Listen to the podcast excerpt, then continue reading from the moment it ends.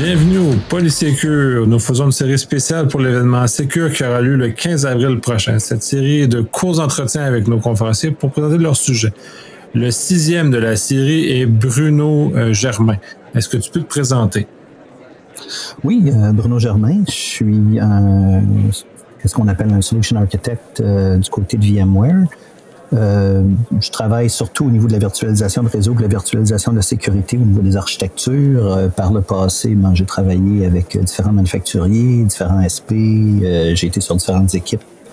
Beaucoup travaillé avec les gouvernements, la défense et les, le monde bancaire en général. Donc, content d'être là puis de pouvoir participer à Sécure avec vous. Oui, tout à fait. Fait que c'est ça, tu présentes au, au Secure 2021. Tu vas aborder un sujet qui, pour moi, ça fait plus qu'une dizaine d'années que je m'intéresse, que je trouve intéressant, qui maintenant prend un peu plus de place dans l'espace euh, public et qu'on peut discuter. Fait que tu vas euh, nous parler un peu du euh, Zero Trust. Fait que tu peux nous faire une brève description de ta présentation. Oui, absolument. Euh, ben dans le fond, euh, c'était une architecture un petit peu obscure qu'un analyste de chez Forrester, John Kindervag, avait euh, pondu, puis qui avait repris aussi. Là, il, avait, il avait aggloméré certaines notions à l'époque. Puis, euh, c'était resté un petit peu sur les tablettes parce que bon, il n'y avait pas vraiment moyen de le faire. Puis arrive la virtualisation de réseau euh, vers 2009-2010, euh, l'histoire des cloud providers. Puis là, tout à coup, on a les moyens de le faire, puis ça sort un petit peu du placard, puis ça devient populaire.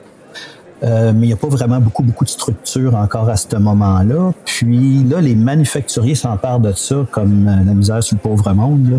Puis euh, tout à coup, euh, là, tout à coup, on a des modems qui sont zéro trust, on a des routeurs qui sont zéro trust, des firewalls zéro trust. Euh, puis à travers ça, on a des gens qui font des tentatives vraiment de le mettre en place. C'est-à-dire, puis surtout du côté du gouvernemental, euh, de la défense, euh, puis des très, très, très grandes entreprises. Puis bon, ils s'essayent, puis bon, ils en font un petit bout, puis ils documentent, puis avec ça, ben, on s'aperçoit qu'il y a des problèmes, que tout n'est pas si facile que ça à faire.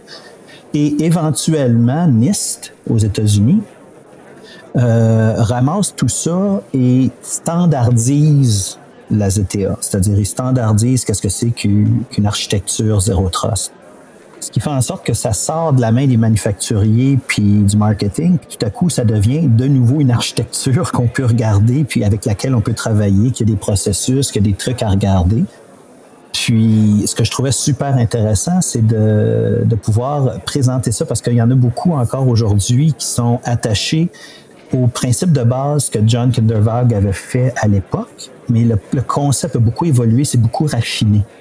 Puis on a encore une fois des expériences concrètes aujourd'hui de terrain sur ça. Donc, l'idée de la présentation, c'est de faire une sorte de mise à jour pour tout le monde, mais aussi peut-être d'amener les directions, les, petits problèmes, les challenges qu'on a en ce moment, puis les voies de solution qu'on a. C'est super intéressant. Puis justement, c'est bien de se faire ce rafraîchissement-là. Moi, je suis de l'école de 2007 de Forester. C'est là où je me suis vraiment commencé à m'intéresser à ce concept-là. Euh, ça a beaucoup évolué. Puis c'est ça, euh, comme tu le mentionnes, les, les, euh, les différents fabricants l'ont pris. Puis ils ont fait des implantations plus ou moins complètes, tout dépendant des, des fabricants. Super intéressant. Ben, J'espère qu'il va y avoir des questions pendant ta présentation. Euh, tu vas, c'est sûr, tu vas être là pour répondre aux questions complémentaires qui sont face à la présentation que tu as euh, pour justement pouvoir amener le débat plus loin puis discuter davantage de, de cette situation-là. Ça va être super le fun. On va être là puis on va de fait euh, répondre aux questions live pendant que je vais m'écouter. merci, merci énormément. Salut bien, bonne journée. Bonne journée.